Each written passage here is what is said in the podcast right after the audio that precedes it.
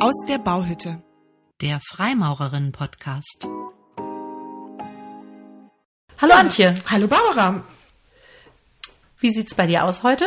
Ach, es sieht äh, eigentlich sieht's gut aus, wie es in der Weihnachtszeit häufig ist. Es ist turbulent und ich würde ähm, ganz gerne tatsächlich das Thema Konsum aufgreifen. Wir haben da neulich drüber gesprochen und gesagt, eigentlich ist es ja kein freimaurerisches Thema Weihnachten und Weihnachtszeit, aber ähm, uns beschäftigen viele Dinge jetzt in der Vorweihnachtszeit, in der Weihnachtszeit, die mit Konsum zu tun haben. Und Konsum ist doch ein tolles Thema für eine Folge aus der Baubitte. Ja, ich habe dazu ähm, aktuell im Geoheft äh, einen Artikel gelesen, der heißt Kritischer Konsum kann Einkaufen die Welt verbessern. Und ähm, ich fand das sehr interessant. Da war ein Zitat, manchmal ist es ein tolles Gefühl, ein guter Konsument zu sein. Mhm. Da gab es den Ansatz, wenn wir morgens an parkenden Spritfressern vorbei sparsam ins beheizte Büro radeln, ähm, wenn wir einen ökostrombetriebenen Kühlschrank surren hören oder einen Einkaufswagen im Supermarkt mit ausschließlich fair gehandelten und ähm, aus der Bioabteilung herausgesuchten Lebensmitteln vor uns herfahren, dann ähm, geht es uns gleich viel besser und wir ähm, sind uns bewusst, dass wir ein kritischer Konsument sind. Da möchte ich äh, sehr spontan widersprechen. Aber vielleicht schauen wir erst nochmal auf Definitionen. Also wir bemühen uns ja auch immer ähm, zu gucken, wo kommen Dinge her und wie sind sie eigentlich mal gedacht. Mhm.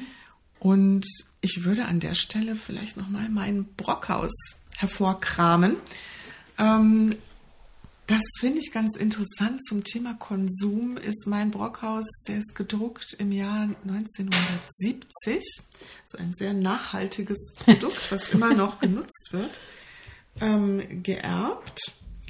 Und der Brockhaus hat das Thema Konsumgesellschaft und macht es auf und sagt, naja, eine Konsumgesellschaft ist eine Gesellschaft, in der über den grundsätzlichen Bedarf an Nahrung und Wohnen hinaus weitere Konsumgüter produziert werden, die ähm, ja dann so ein bisschen einem, in einem gesättigten Gesellschaftsstadium der Grundbedürfnisse über das hinausgehen und neue Bedürfnisse decken. Das finde ich ganz interessant und sagt gleichzeitig aber, ähm, da gibt es viele negative Entwicklungen und es gibt eine Veränderung im gesellschaftlichen Wertesystem und es werden Bedarfe geweckt, die eigentlich nicht da sind und die Versuchung ist groß, Konsumgütern eine reduzierte Lebenszeit zu verordnen, mhm. damit man sie eben irgendwann durch neue Produkte er ersetzt. Und sehr interessant finde ich auch den Punkt zu sagen, dass es einen Trend gibt, ähm, traditionelle und andere Symbole des sozialen Status wie Titel und Orden zu entwerten, um an deren Stelle den Konsum ähm, als Einheitsmaß gesellschaftlicher Geltung voranzustellen. Das ist interessant, also ein Geltungsnutzen über eine akute Bedarfsbefriedigung hinaus. Mhm. Das ist jetzt ähm, eine Definition von vor 50 Jahren ungefähr. Ja. Also eigentlich schon lange, aber noch gar nicht so lange her. Mhm. Und das hat ja mit dem, wie wir jetzt Konsum heute ähm, verstehen, gar nicht mehr so viel zu tun. Ist ne? das nicht erschreckend auf eine Art und Weise, wie schnell sich ähm, das Verbrauchen von Waren so verändert hat, dass wir heute in dieser Situation sind, die sich so stark unterscheidet von der vor 50 Jahren? Auf jeden Fall. Das wird überhaupt nicht mehr kritisch hinterfragt heute, ähm, ob den Konsum, ob diese Ausrichtung auf die Wachstumsgesellschaft, ähm, in der wir leben, äh, überhaupt noch zielführend ist. Ja, oder aber an einigen Stellen, dass wirklich komplett überdreht wird, das Thema Konsum. Dass wir dann zum Beispiel, wenn du mal auf äh, Fast Fashion guckst, eigentlich eine Perversion äh, von notwendigen Bedürfnissen oder auch nachvollziehbaren Bedürfnissen erfährst, wo man sich ja schon vielleicht mal kritisch mit auseinandersetzen sollte.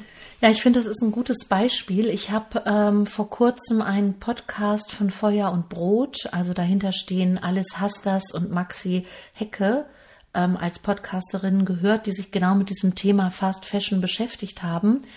Und ähm, die erwähnen darin, dass äh, die Modebranche der drittschlimmste Verschmutzer der Weltmeere mit Plastikmüll zum Beispiel ist und dass ähm, in den letzten Jahren der Trend hin zu immer kürzeren Zeiträumen, in denen Trende, Trends bestehen, ähm, extrem zugenommen hat. War es also früher so, dass ähm, eine Saison lang bestimmte Kleidungsstücke, bestimmte Farben relevant sind, gibt es inzwischen Mikrotrends, die mehr als 50 äh, Saisons pro Jahr ähm, wiedergeben und das wird auch entsprechend beworben, zum Beispiel auf TikTok oder in, bei Instagram, in YouTube-Videos oder How Reels, ähm, um möglichst viele Menschen zu erreichen und sie zu veranlassen, diese Mikrotrends mitzumachen in der Mode.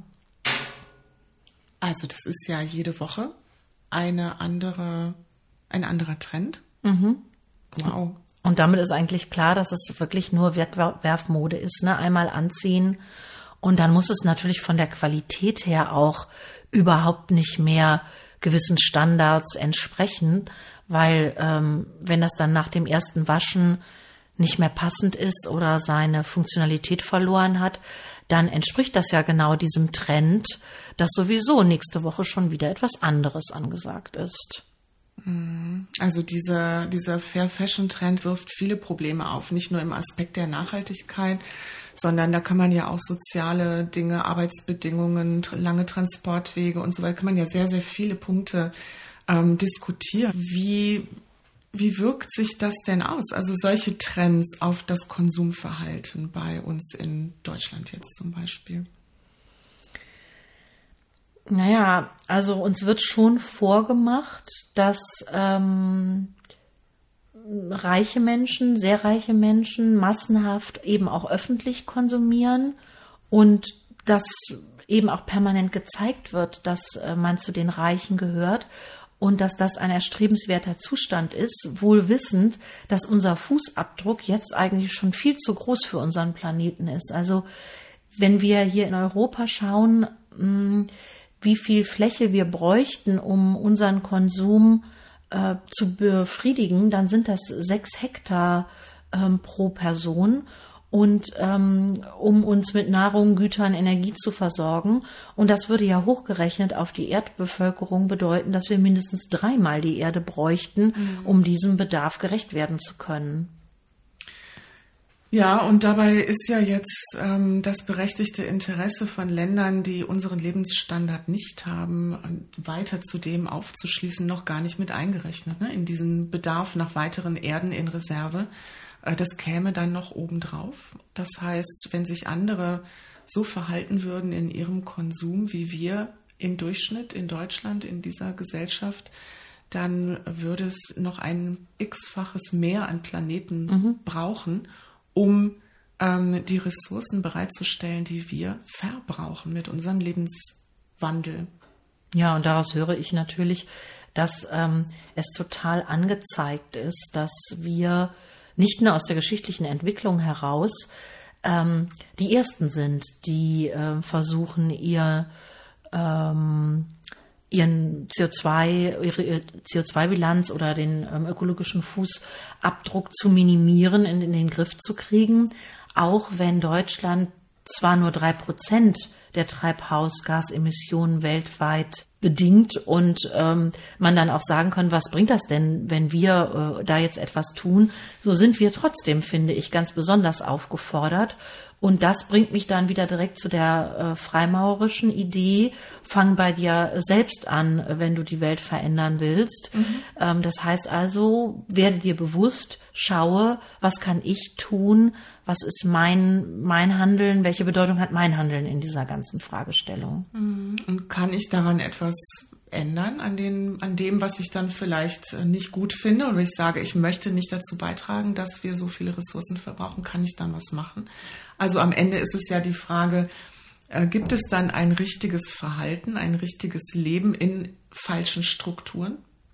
Ja, das ist ja dieses Zitat von äh, Adorno letztendlich. Und das führt hin zu dieser Überlegung des ähm, strategischen Konsums.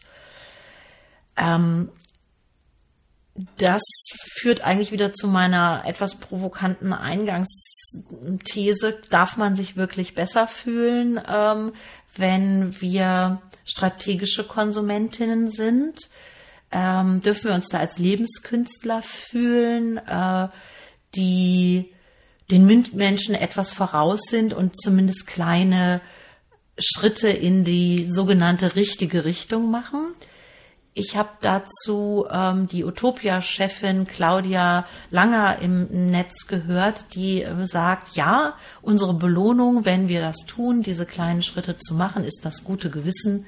Wir haben also so, sozusagen eine emotionale Rendite, die wir ähm, durch unser angeblich richtiges Verhalten ähm, bekommen würden.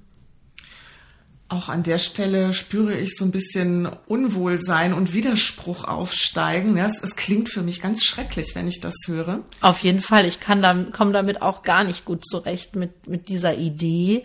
Ähm, denn die Frage ist ja, aus welchen Motiven handle ich? Also, ist es meine Erkenntnis, dass es so nicht weitergeht, dass also ähm, äh, dieses auf Wachstums ausgerichtete Wirtschaftssystem, was wir hier haben, ähm, nicht die Veränderung bringt, die wir im Sinne von Nachhaltigkeit bräuchten?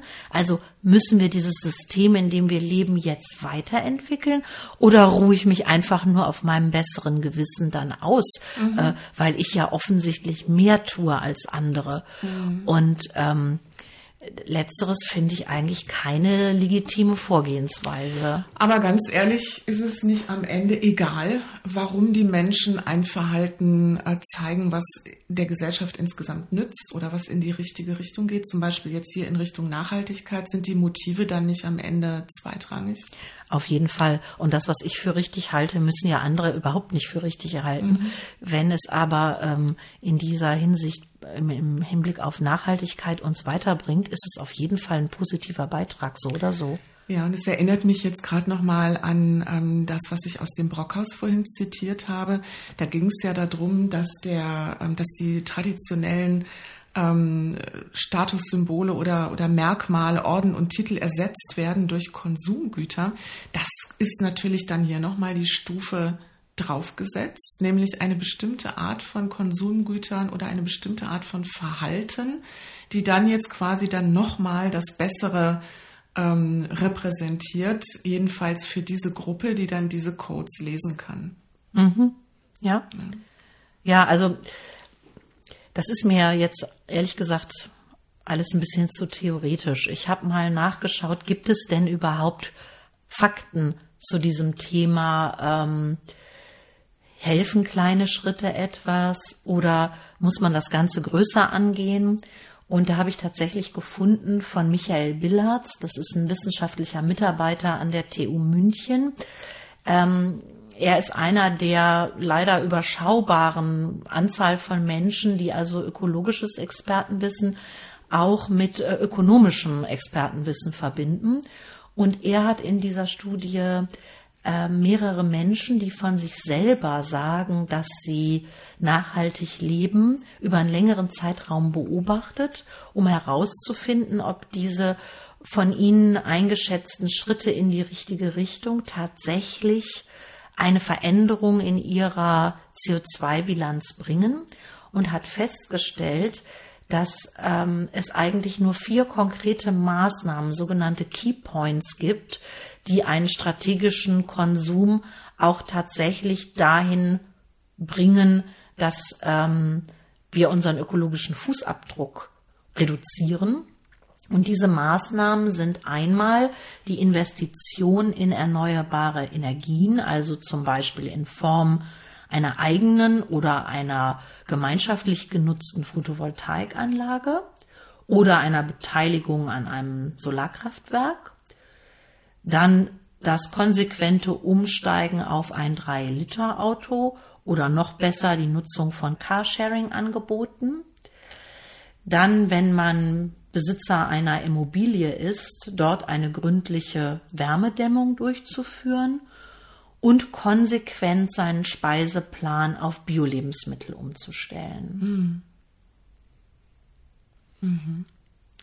Er sagt aber trotzdem, dass diese kleinen Schritte nicht sinnlos sind. Und das finde ich einen ganz wichtigen Aspekt, denn alle diese kleinen Schritte, die, die wir tun, also zum Beispiel ähm, äh, Abfallvermeidung, Kompensation von äh, ähm, Verkehrsmittelnutzung, die haben einen hohen Vorbildcharakter mhm. und über dieses Vorbild wird es dann eben doch relevant, auch wenn es ähm, persönlich so ist, dass die eigene Bilanz nicht durch kleine Schritte, sondern nur durch konsequenten Verzicht ähm, mhm. zu verbessern ist.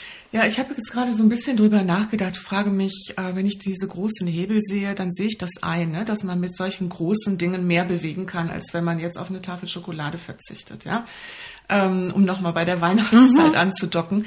Aber ähm, ich fühle mich immer nicht wohl dabei, wenn ich da, wenn ich denke, dass es die dass das, was man tun kann, um sich insgesamt nachhaltiger zu verhalten in seinem Leben, dass es doch wieder auf den Geldbeutel ankommt. Und da denke ich dann, du hast ähm, die Bio-Lebensmittel genannt.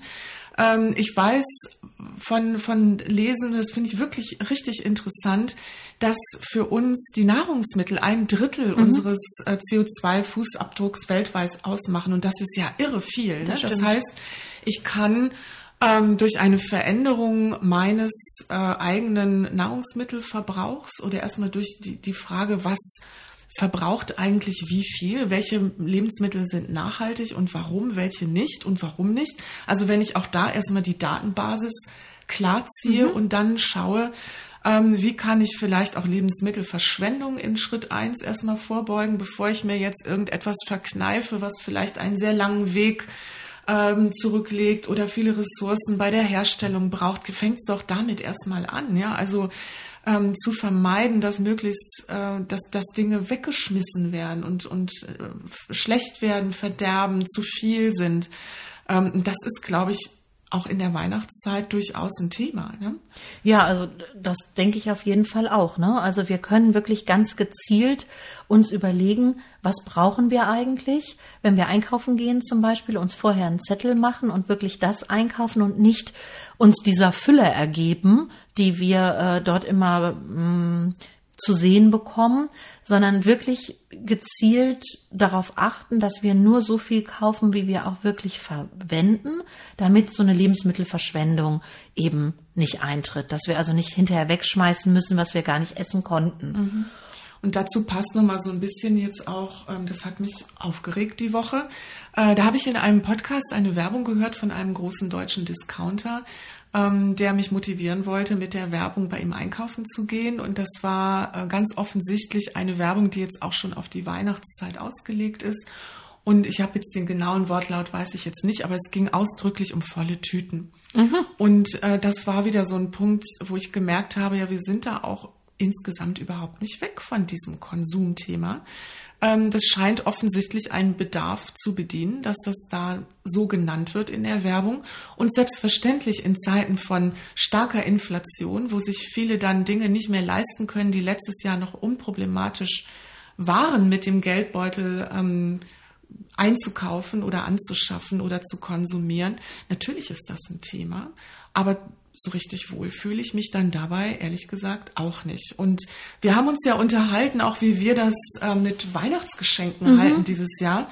Und das finde ich ganz, ganz spannend, ehrlich gesagt, weil wir festgestellt haben, dass wir äh, in ähnlicher Weise unabgesprochen versuchen, auf Konsum zu verzichten bei unseren Weihnachtsgeschenken. Ja, das stimmt. Also es wird jetzt natürlich nicht verraten, äh, was wir schenken, denn Weihnachten kommt ja noch.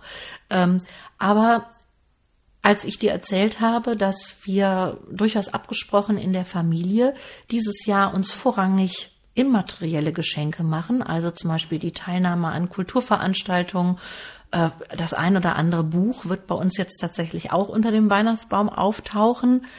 Ähm, aber wir waren uns doch einig, dass wir dem Aspekt gemeinsame Zeit mhm. und ähm, dem äh, Bereich immaterielle äh, Geschenke einen viel größeren Raum einräumen möchten und nicht so sehr äh, Dinge tatsächlich verschenken. Ja, das ist bei uns ganz genauso. Und ähm, es werden aber auch ein paar Dinge selber hergestellt. Mhm. Ähm, ich weiß nicht, ob es im weitesten Feld gebastelt ist. Mhm. Äh, bis vor, ein paar Jahren war ja was selbst gebasteltes noch eine Kategorie von einem extrem unerwünschten und nicht so attraktiven Geschenk, kann ich mich erinnern. Ja, aber vielleicht ist das wirklich wieder genau so ein Punkt, dass es viel cooler werden muss ähm, durch Upcycling oder ähm, durch eben selber machen und basteln wieder etwas äh, zu herzustellen, was anderen Menschen Freude macht, mhm. vielleicht auch durch Tauschen oder mhm. Weitergabe, dass also nicht immer das Neue im Vordergrund mhm. stehen müsste. Ja, es muss eigentlich wieder cool werden, äh, nicht ständig etwas Neues zu kaufen, auch wenn mir sehr bewusst ist, dass unser Wirtschaftssystem auf das Wachstum und damit auf einen steigenden Konsum ausgelegt ist. Aber auch an der Stelle werden sich Dinge verändern müssen, gerade hoffentlich graduell, so dass wir da alle mitkommen.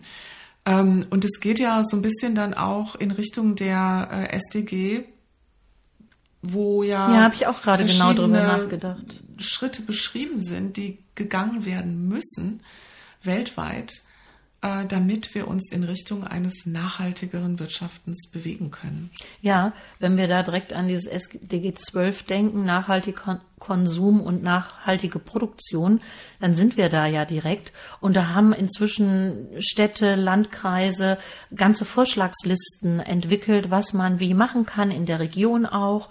Und das lohnt sich auf jeden Fall da mal reinzuschauen. Und da gibt es eine Menge Dinge, wo man klein anfangen kann. Von Abfallvermeidung, über Verpackungsmüllvermeidung. Und ähm, da finde ich, fällt mir jetzt sofort wieder unser Ritual auch ein, äh, wenn wir darüber nachdenken und uns fragen, wie wollen wir eigentlich handeln? Ja, mit dem Senkblei in der Hand. Hm. Sich immer wieder fragen, brauche ich das jetzt? Muss das sein? Was will ich eigentlich hier? Was ist denn hier gerade wichtig? Ähm, und da ist sicherlich jetzt auch äh, das Thema Weihnachten, Geschenke verpacken, Verpackungsmüll, da kann man schon mal das ein oder andere anders machen, als man das vielleicht traditionell getan hat. Und auch das Thema Nahrungsmittelverschwendung äh, verringern ist ein ganz konkretes mhm. Ziel in dem äh, Strategic Development Goal 12 zu nachhaltigem Konsum und Produktionsweisen. Mhm. Ähm, da kann man sicherlich durch eine bessere Planung also Liste machen, ich kaufe nur das, was ich wirklich brauche, weil ich geplant habe, was ich verbrauche. Das schont den Geldbeutel und vermeidet Verschwendung. Auf jeden Fall. Und ich glaube, was auch ganz wichtig ist, ist eine Neubewertung von bestimmten Dingen, dass ähm, ich nämlich nicht so sehr immer mit dem mit der Überlegung, boah, welchen Verzicht muss ich hier üben, mhm. ähm, auf die Dinge gucke, sondern wirklich viel mehr Raum für Reuse und Upcycling ist cool mhm. und ähm, etwas Positives beitragen, ähm, um nachhaltig zu werden, ist eine wirklich positive Sache.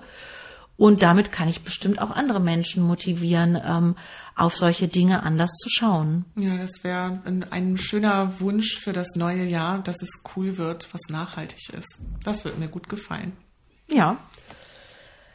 Also, wir halten fest, ist es wichtig, sich überhaupt Gedanken zu machen. Wo stehe ich denn gerade? Mhm. Ähm, was sind meine Motive? Wo kann ich etwas machen?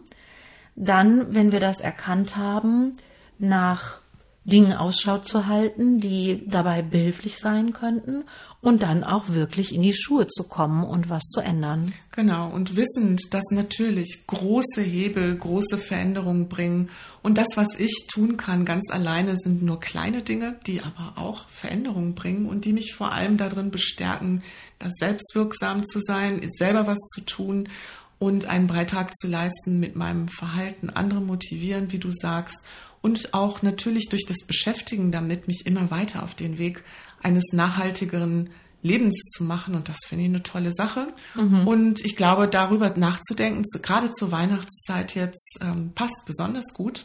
Und äh, wir hoffen, das hat euch auch Spaß gemacht, liebe Hörerinnen, liebe Hörer.